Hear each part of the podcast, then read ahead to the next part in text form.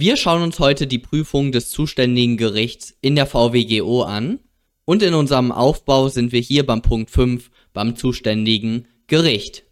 Bei diesem Prüfungspunkt habt ihr zwei Unterprüfungspunkte. Einmal die sachliche Zuständigkeit und einmal die örtliche Zuständigkeit. Die sachliche Zuständigkeit richtet sich nach 45 VWGO und die örtliche Zuständigkeit nach 52 VWGO.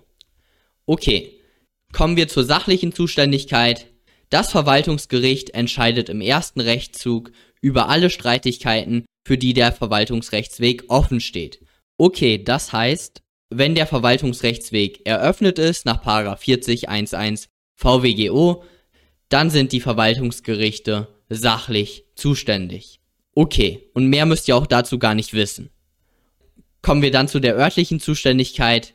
Hier regelt die Nummer 1 in Paragraph 52 den Fall, wenn es um Grundstücke geht, zum Beispiel eine Abrissverfügung oder sowas.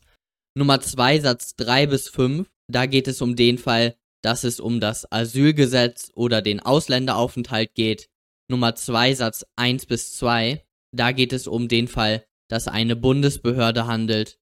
Nummer 4, da geht es um Wehrdienstbeamte. Und Nummer 3, und das solltet ihr wissen, bei Paragraphen 52, die Nummer 3, das ist der Auffangtatbestand.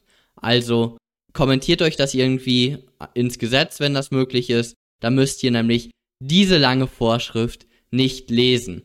Oder zumindest äh, minimiert ihr euch das Lesen.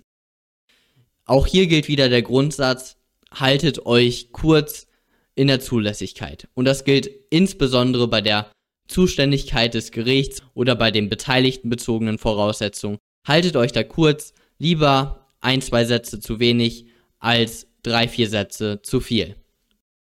Ihr seht jetzt hier im Paragraph 52, hier steht, ist das Verwaltungsgericht örtlich zuständig in dessen Bezirk ist das Verwaltungsgericht örtlich zuständig in dessen Bezirk und so weiter. Und jetzt müsst ihr eben die Umleitung in euer Landesgesetz machen. In Bayern ist es der Artikel 1 Absatz 2 AGVWGO, also die Ausführungsordnung zur Verwaltungsgerichtsordnung.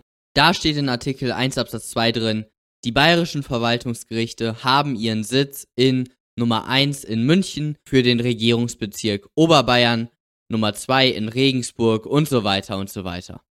Ja, falls ihr euch nicht so gut auskennt in Erdkunde, genauso wie ich, also ihr seid ein guter Gesellschaft, dann gilt der Grundsatz im Zweifel dort, wo eure Uni ist. Also bei mir ist es, also ich, ich hatte noch nie eine Klausur, wo es nicht in München war, das Verwaltungsgericht, glaube ich zumindest.